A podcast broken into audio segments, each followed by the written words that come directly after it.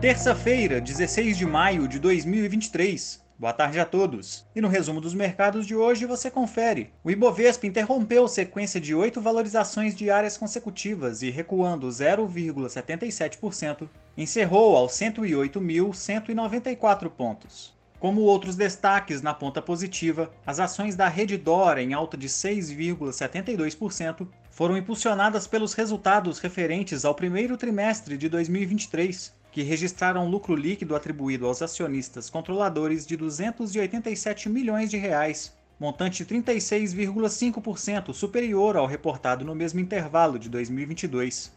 Na ponta negativa, as ações da BRF caíram 9,17%, afetadas pela notícia de que a companhia registrou em seus balanços referentes ao primeiro trimestre de 2023 prejuízo líquido de cerca de 1 bilhão de reais, perda maior do que a esperada pelo mercado.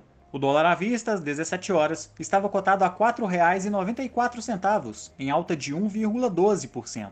No exterior, as bolsas asiáticas fecharam sem sinal único, após dados oficiais chineses mostrarem que, na comparação anual, a produção industrial subiu 5,6% e as vendas no varejo cresceram 18,4% em abril. Entretanto, apesar de positivos, todos os números vieram abaixo das expectativas no mercado, que incluíam um crescimento de dois dígitos para a produção industrial e acima de 20% para as vendas no varejo. Por lá, o índice Xangai Composto caiu 0,60% e no Japão, o índice Nikkei fechou em alta de 0,73%. Os mercados europeus encerraram em baixa após o índice de expectativas econômicas da Alemanha retornar a patamares negativos e vindo abaixo das expectativas do mercado. O índice Eurostock 600 recuou 0,42%.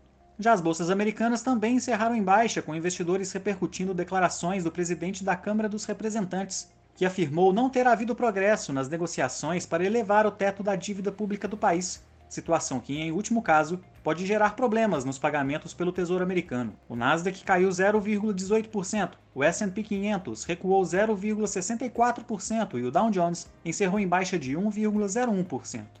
Somos do time de estratégia de investimentos do BB e diariamente estaremos aqui para passar o resumo dos mercados. Uma ótima noite a todos e até a próxima!